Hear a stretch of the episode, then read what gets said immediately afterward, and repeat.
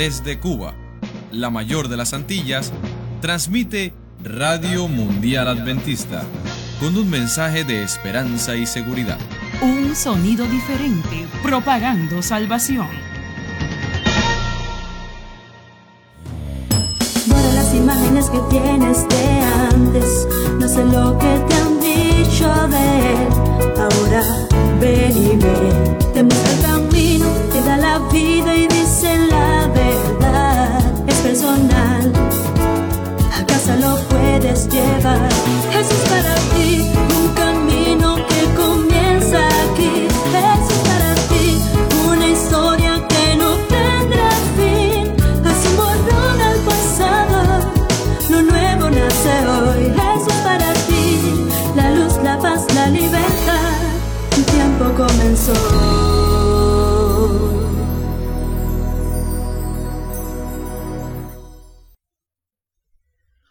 Hola, ¿qué tal? ¿Todo bien? Mira, en esta ocasión podría darte un saludo de mil maneras distintas y cada una de ellas iría cargada con el amor humano que deseo lleguen hasta ti. Eso es verdad, pero no sería nada si no te decimos lo feliz que está realmente Jesús de tenerte a su lado. Él extraña tu abrazo y sentir tu calor. Y de verdad, cuando te sientas con Él y disfrutas de ese tiempo de calidad, le sacas una sonrisa tan especial que todo el universo contempla con atención. Pues yo quiero hacer reír a Jesús. ¿Me acompañas? Y yo quiero presentarte a mi amigo y hablarte de su amor. Jesús es para ti.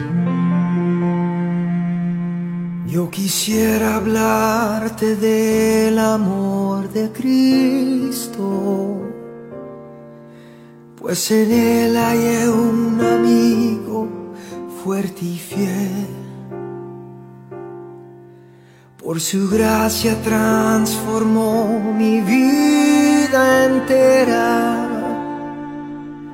Lo que en esta vida soy, lo debo a Él. Nadie pudo amarme como Cristo. Es incomparable su amistad.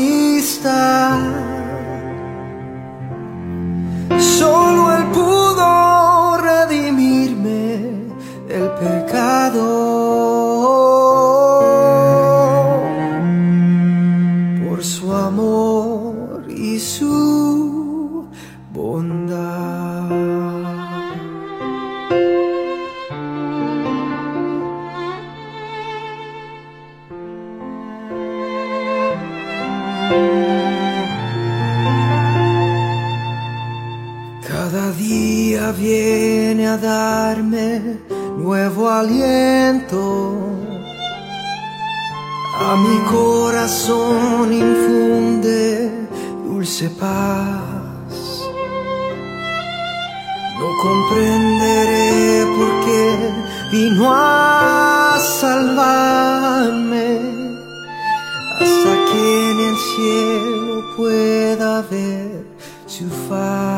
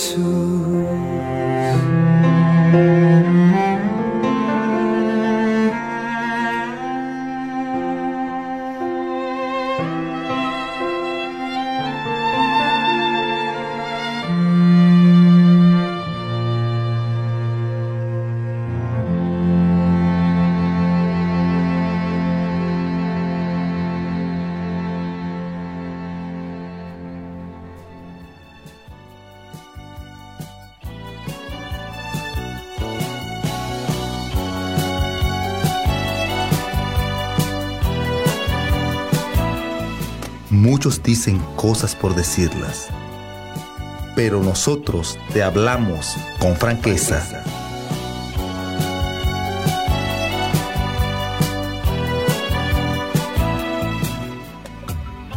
Hola, hola, somos de verdad muy afortunados de que estés dedicándonos un pedacito de tu día a través de Radio Mundial Adventista.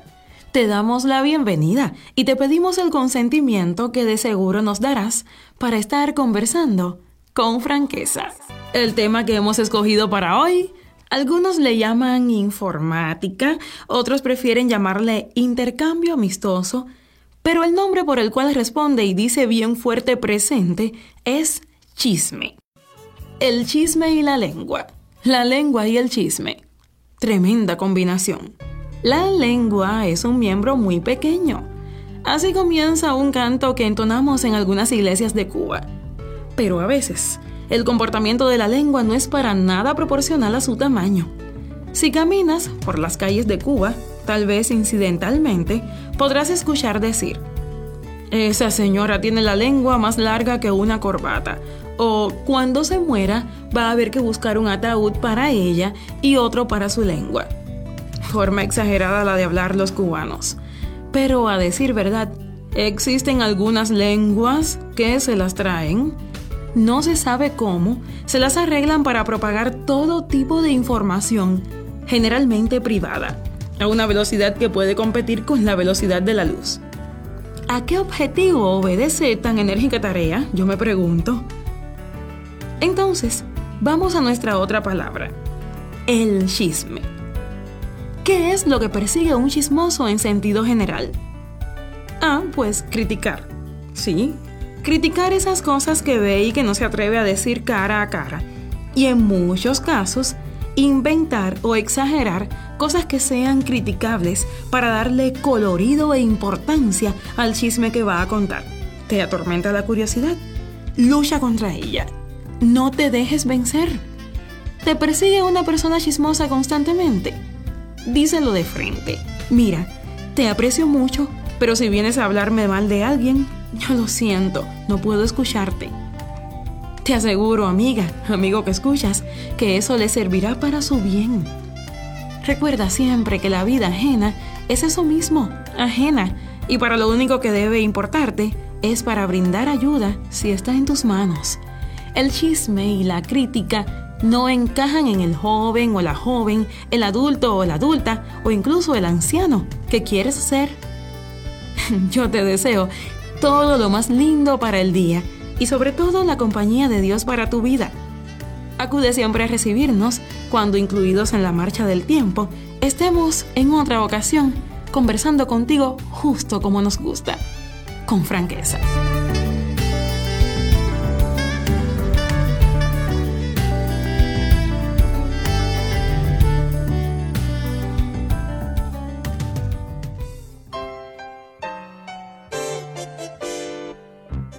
Quizás tú puedes domar un caballo salvaje, o a lo mejor a un gato salvaje, pero ciertamente no puedes controlar tu lengua. Si tu lengua siempre te mete en problemas diciendo cosas que no deberías decir, aquí hay algo que puedes hacer.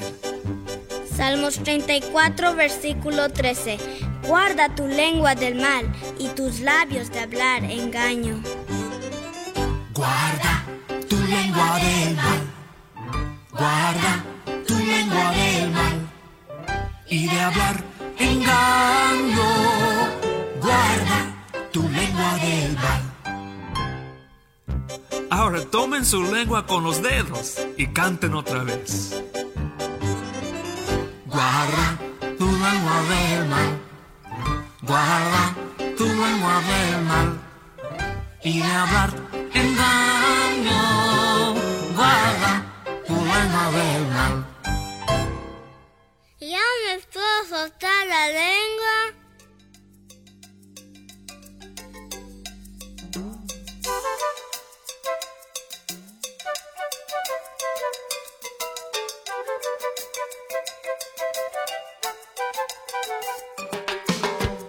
Hola, amigos, feliz semana y feliz noche de sábado para todo aquel que sintoniza con nosotros una vez más en esta plataforma digital. Sin lugar a dudas, esta será una noche de sábado diferente y especial.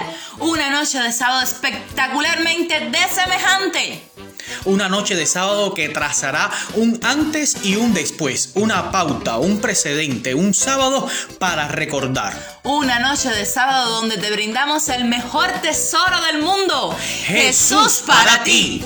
Y es que hoy estaremos en esta vigilia juvenil transmitiendo para toda la linda juventud que nos sintoniza y que quiere de seguro confirmar y exponer sus conocimientos bíblicos a la luz de la Biblia y con su sello personal. En este nuevo y exclusivo kit del asunto. Así que tenemos ganadores, ganadores del kit del asunto de la emisión de ayer. Y estoy contento. Hay un empate entre tres chicos y tres chicas. Así que yo me voy a decir los ganadores de la noche. Los chicos son Fran León. Eminem Suárez y también Jimmy Roche. Para ustedes, muchísimas felicidades. ¿Y las chicas entonces? Pues las chicas ganadoras de la noche de ayer son Melanis Gamboa, Lady Laura Madruga y Darlis Lali. Para ustedes, chicas, también muchísimas felicidades. A continuación, las preguntas de este kit del asunto especial. ¿Estás listo? ¿Ya buscaste dónde apuntar? ¿Ya tus eh, atenciones están todas volcadas para acá? Pues aquí te van porque las preguntas de hoy son un tanto diferentes y un tilín más amplia, dado que estamos en una vigilia y por tanto, como les decíamos al comienzo, este es un nuevo y desemejante kit del asunto. Así que escucha bien muchachos. Pregunta número uno. De la canción central del programa Jesús para ti, diga los tres aspectos de Jesús que se mencionan en esta canción. Pregunta número 2. De la sección con franqueza diga. Recuerda bien, de la sección con franqueza diga. Atentos, el canto usado para darle énfasis al mensaje de esa sección y qué versículo de la Biblia lo respalda. De la sección con franqueza menciona esto, el canto usado para darle énfasis al mensaje de esa sección y qué versículo lo respalda. Tercera pregunta. Pues la tercera pregunta, y es la que ustedes deberían ampliar un poco más con bibliografía y con su sello personal, dice así. Del mensaje de la noche, diga, ¿cuál es la comparación tecnológica para identificar la fe y qué es la fe con argumentos bíblicos y personales? Repito, del mensaje de esta noche, diga cuál es la comparación tecnológica que usa el predicador para identificar la fe y qué es la fe según argumentos bíblicos que encuentres y también según tu experiencia personal. Continuamos entonces con nuestra linda programación. Esperamos tus respuestas aquí en el mismo chat de grupo. Recuerda esto, siempre en un combo con todas tus respuestas e incisos. Estate listo porque tú y yo nos estamos haciendo ricos y ricos en conocimiento.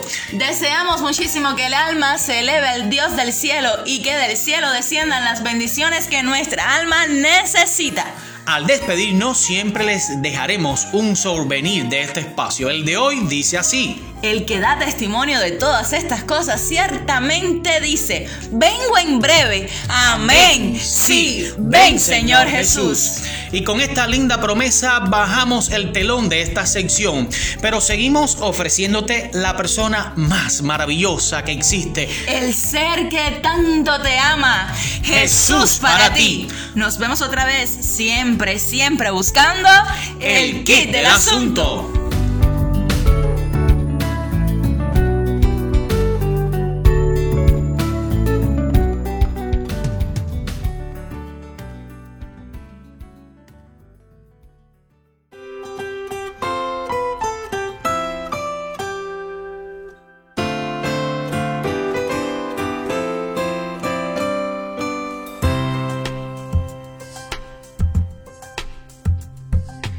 Y ahora, querido amigo que nos escuchas, el programa Jesús para ti se complace en presentarte el mensaje del Señor en una palabra de aliento y fuerzas para tu alma. Que Dios bendiga su palabra en esta ocasión.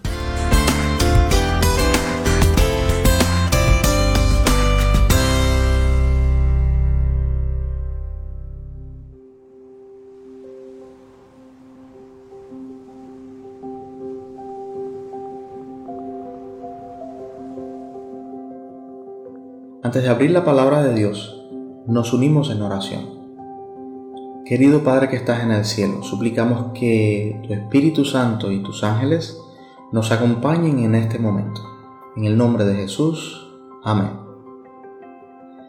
La mitología griega tenía un dios para casi todas las cosas de la vida. Cada fenómeno o actividad cívica era atendida por un dios distinto. Incluso hubo hasta 14 dioses pero se dice, se cuenta, que nunca más de doce a la misma vez, tal y como fue documentado por Homero y otras literaturas de la antigüedad. Los dioses del Olimpo ganaron su supremacía en la tierra después que Zeus junto a sus hermanos Poseidón y Hades y sus hijos, que completaban el resto del panteón, lograron la victoria en la guerra contra los titanes. La madeja realmente es compleja y larga, pero a mí me gustaría mencionar los tres dioses del panteón, como fueron Zeus, Poseidón y Hades. Por ejemplo, Poseidón era un importante dios y en su aspecto benigno se concebía creando nuevas islas, ofreciendo mares en calma, pero cuando se enfadaba o era ignorado, hendía el suelo con su tridente y provocaba manantiales caóticos, terremotos, hundimientos, naufragios y toda clase de males provenientes del temblor de la tierra y el sacudimiento del mar. Paradójicamente, en la Biblia encontramos una historia donde ciertamente se ve el verdadero Dios, al verdadero Dios dueño y Señor del universo, actuando sobre el mar en vivo y en directo. Te invito a abrir tu Biblia en el Evangelio de Marcos capítulo 4 y versículos del 35 al 41 y leo lo que dice la palabra de Dios. Aquel día, cuando llegó la noche, les dijo, pasemos al otro lado. Y despidiendo a la multitud, le tomaron como estaba, en la barca, y había también con él otras barcas. Pero se levantó una gran tempestad de viento y echaba las olas en la barca de tal manera que ya se anegaba. Y él estaba en la popa, durmiendo sobre un cabezal y le despertaron y le dijeron, Maestro, ¿no tienes cuidado que perecemos? Y levantándose reprendió al viento y dijo al mar, Calla, enmudece. Y cesó el viento y se hizo grande bonanza. Y les dijo, ¿por qué estáis así amedrentados? ¿Cómo no tenéis fe? Entonces temieron con gran temor y se decían el uno al otro, ¿quién es este que aun el viento y el mar le obedecen? Cuando miramos la Biblia, en esta historia que no deja de fascinarnos, casi a cada paso encontramos lecciones que nos pueden ayudar a mirar de forma distinta los problemas del diario vivir que nos toca enfrentar. Miramos el texto y nos dice que luego que pasó el día, llegó la noche y les dijo, pasemos al otro lado. A ver, mira, no sé por qué, pero casi siempre las tormentas o los problemas más serios los enfrentamos en la noche. Yo te pido que revises allí en tu mente y te vas a recordar, vas a darte cuenta que casi ninguno de tus problemas más grandes han sido de día. Las luchas más fuertes las has tenido que librar en la noche. No por gusto se ha llamado al mal el reino de las tinieblas, al enemigo el señor de la oscuridad. Quiero que mires conmigo el versículo 37 como dice allí la Biblia. Se levantó una gran tempestad de viento y dice, y echaba las olas en la barca de tal manera que ya se anegaba. Cuando se menciona o se usa la palabra tempestad, la que leemos como tempestad, proviene del griego seísmos. De ahí proviene la palabra sismo y yo quiero que vayas atando unos cabos en tu mente y vayas dándote cuenta realmente de estas palabras como son usadas en momentos tan importantes como estos. Es decir, estamos hablando de, un, de una tormenta pero grande. Y la palabra olas, cuando habla de las olas, hay un adjetivo que lo califica o para calificar el tamaño de las olas. Y de nuevo allí en el idioma original es la palabra entonces mega. Es decir, lo que sugiere que estamos aumentando una cosa o algo un millón de veces. Fíjate, tempestad con la palabra seísmo la podemos identificar. Y el tamaño de las olas, mega, algo sumamente grande. Esto te va a dar una idea, me va a dar una idea a mí del tamaño de aquella tormenta. Entonces, quizás es un poco más sencillo entender al apóstol Juan cuando escribió, ya que estamos mirando estos, pasajes de la Biblia repetidos por los evangelios, no hay temor en el amor de Dios. Y eso está allí, tú sabes, te estoy parafraseando el texto de, el primero de Juan 4, 18, primera carta de Juan capítulo 4, versículo 18. Porque el verdadero amor se para en la puerta. ¿En cuál puerta? Bueno, en la puerta de tus miedos, esperanzas y proyectos. Y echa fuera el temor. Es decir, si tú amas a Dios, ese amor saca de la puerta para afuera al miedo. Recuerda que el temor, por el contrario, viene y se para entonces en la puerta de tus sueños, esperanzas y proyectos, pero en esta ocasión, cuando viene el miedo, viene y se para allí justo para romperlos. Y ahora, ¿por qué seguimos teniendo miedo? ¿Cómo es que hombres y mujeres grandes seguimos teniendo miedo? No sé, todavía recuerdo los miedos de mi infancia. Yo recuerdo quizás al monstruo que se escondía debajo de la cama y que tocaba poco a poco así. Y se oían cómo crujían las cosas y, y, se hacían los ruidos más espantosos y horribles y escalofriantes que yo recuerdo de mi infancia. De pronto yo decidía que esos ruidos mm, yo los iba a pasar por alto tapándome con una sábana mágica de pies a cabeza. Me cubría y hacía que poco a poco el miedo se disipara. No sé cuáles son los miedos que tú tienes o los problemas, las tormentas, las dificultades, pero tienes a Dios que está por seguro al lado tuyo para cubrirte. ¿Ves que Dios te está llamando? Sí, Señor, lo estoy viendo, pero, pero tuve miedo y me escondí. Mm, escondiste, ¿verdad? Regresando a la historia, las olas eran mega olas. En medio de todo esto, los discípulos aterrorizados cuando ven que la barca se está llenando de agua y se va a hundir, miran y Jesús está en la popa durmiendo. Bueno, y, tú sabes, ¿y esto cómo es posible esto? van allí, lo despiertan un poco incómodo porque les parece que, su actitud es un poco irresponsable y le dicen, ¿no ves que perecemos? Ayúdanos a hacer algo, no seas algo tú también, agarra una vacía, qué sé yo, saca agua, porque si no de seguro vamos a morir. Entonces nos damos cuenta que nosotros en ocasiones pasamos en medio de la tormenta y nos parece que Dios duerme plácidamente mientras nuestro mundo se está derrumbando por completo. Pero ¿sabes qué? Él está allí esperando que le llamemos. Jesús se levantó y tomó riendas del asunto, tomó el asunto en sus manos. Y según la Biblia nos menciona, dice que Jesús se levantó y él realmente no tomó ninguna vasija en las manos para sacar agua, como quizás estaban pensando los discípulos ya que entendían que él estaba completamente ajeno a lo que estaba sucediendo. Jesús se levantó y de una forma muy interesante regañó al viento. Fíjate que la Biblia menciona de esta forma, la palabra dice, y, él reprendió al viento. Eso es lo que dice allí la Biblia. Y él reprendió al viento. Es decir, yo estoy traduciéndolo de esta forma. Y él regañó al viento. Y le dijo, mira, de verdad, oye, no causes tanto terror y mal. ¿No ves que mis amigos están asustados? Sí, porque él le habló como si fuera una persona, ¿no? Dice, él regaña el viento. Luego le dijo al mar, hablándole también directamente, cállate, haz silencio en este momento. Le dijo, calla, enmudece, ¿verdad? Dice la Biblia que en el acto el viento se terminó y el mar se aquietó y se hizo una muy grande calma se hizo una gran bonanza. Eso es lo que dice allí la Biblia que sucedió.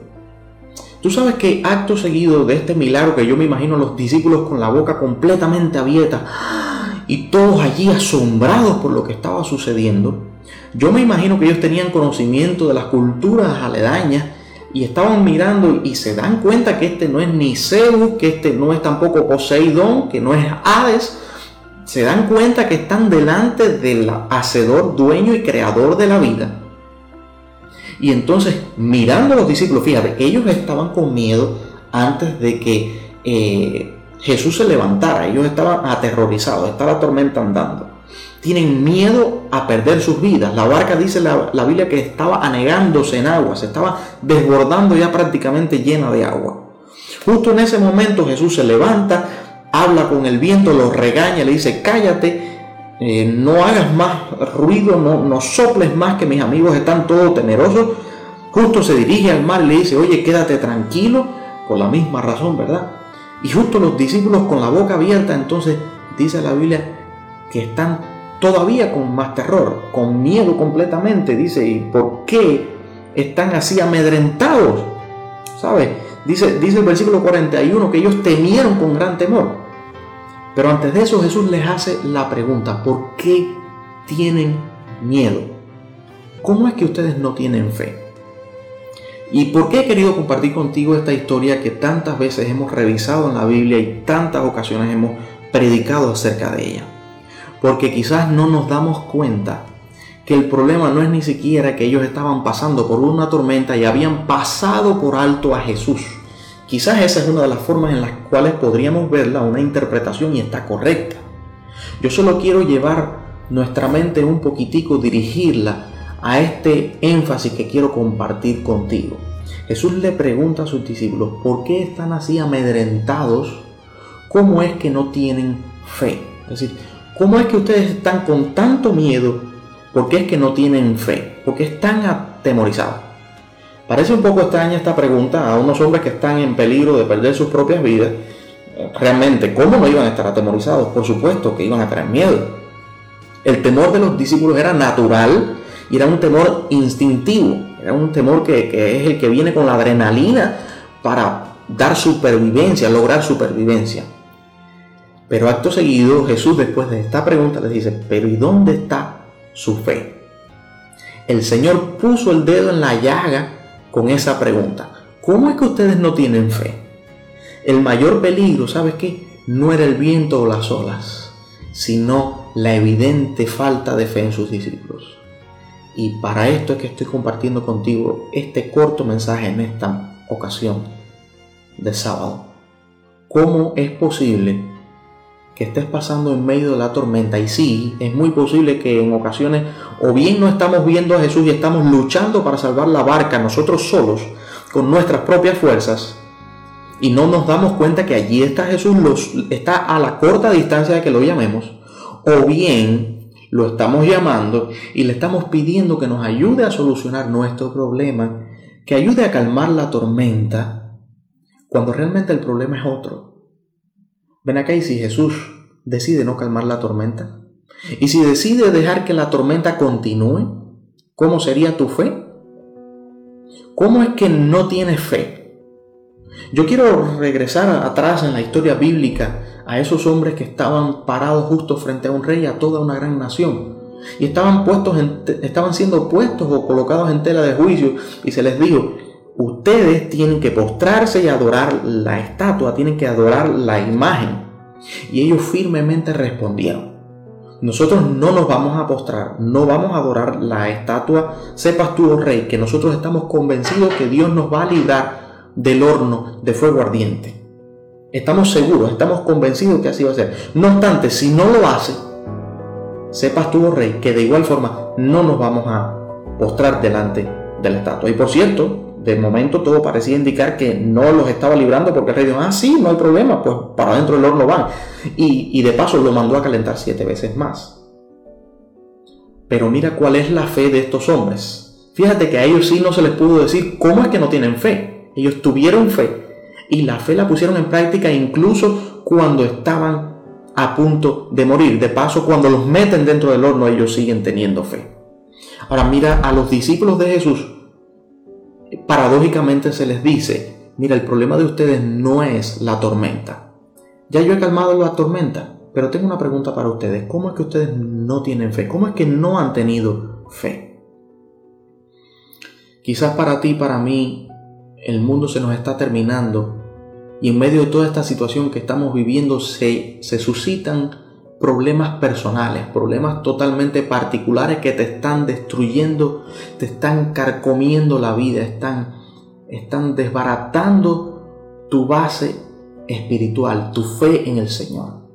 Quizás en este momento ya se ha apagado la última llamita, el último pedacito de fuego, la última esperanza se ha estado disminuyendo a tal punto que ya no sabes si realmente Dios está contigo o si está durmiendo en la punta del barco. ¿Sabes qué? Jesús sigue allí contigo. Él sigue simpatizando con tu dolor. Él te extraña. Él quiere que tú te des cuenta que necesitas tener un poquitico más de fe. Pero Señor, yo no necesitaba pasar por este problema, por esta tormenta, por esta dificultad, para que me enseñes sobre la fe.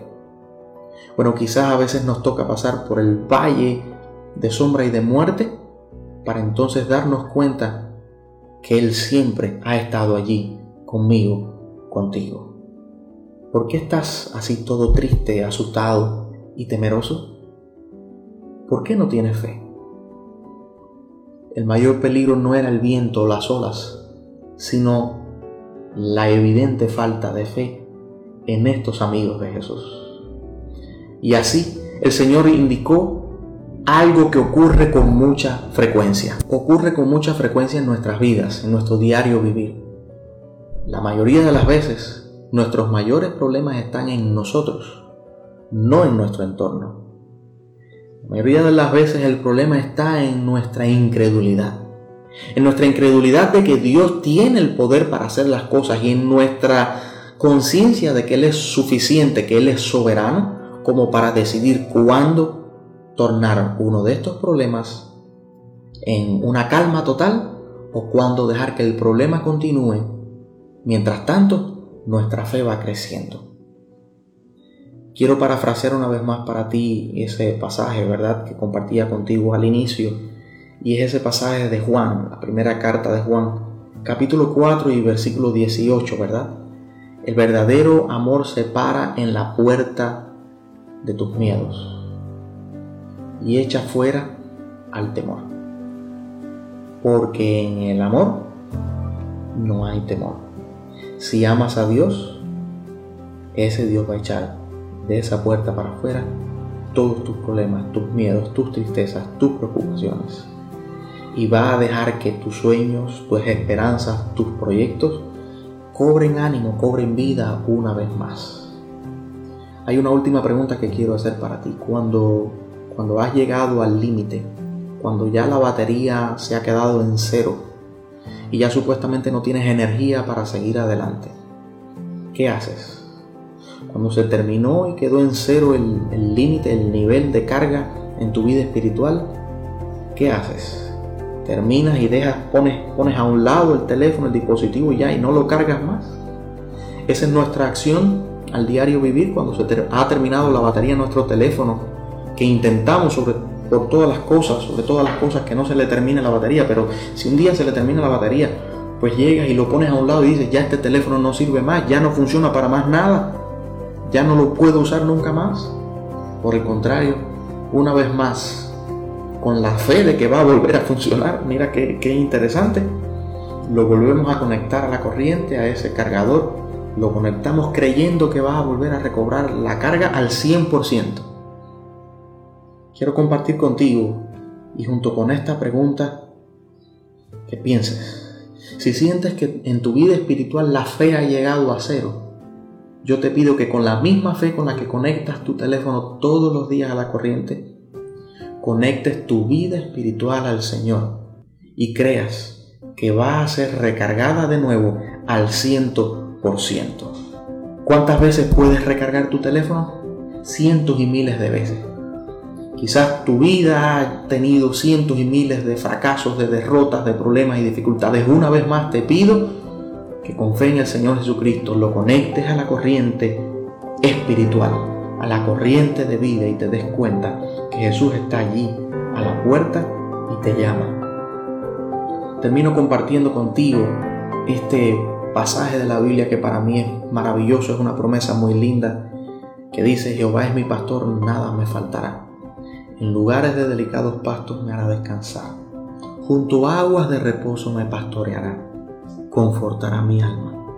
Me guiará por sendas de justicia por amor de su nombre y aunque ande en valles de la sombra y de la muerte, no temeré mal alguno, porque tú estarás conmigo. Tu vara y tu callado infundirán aliento para mí. Aderezas mesas delante de mí en presencia de mis angustiadores. Unges mi cabeza con aceite. Mi copa está rebosando. Ciertamente el bien y la misericordia me seguirán todos los días de mi vida, y en la casa de Jehová moraré por largos días. Que hoy puedas poner tu confianza en el Señor. Y si sientes que tu barca está a punto de naufragar, que está a punto de hundirse, llama al Señor Jesucristo. Él está allí. Ten fe. Y junto a Él tendrás la victoria.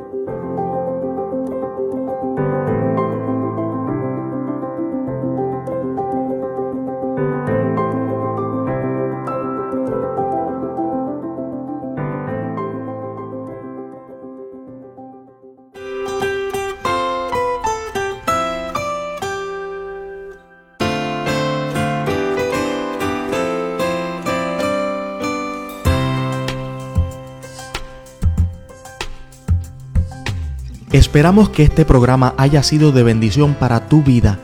Compártelo con familia y amigos y recuerda, lo único que realmente importa es verte feliz abrazando a Jesús.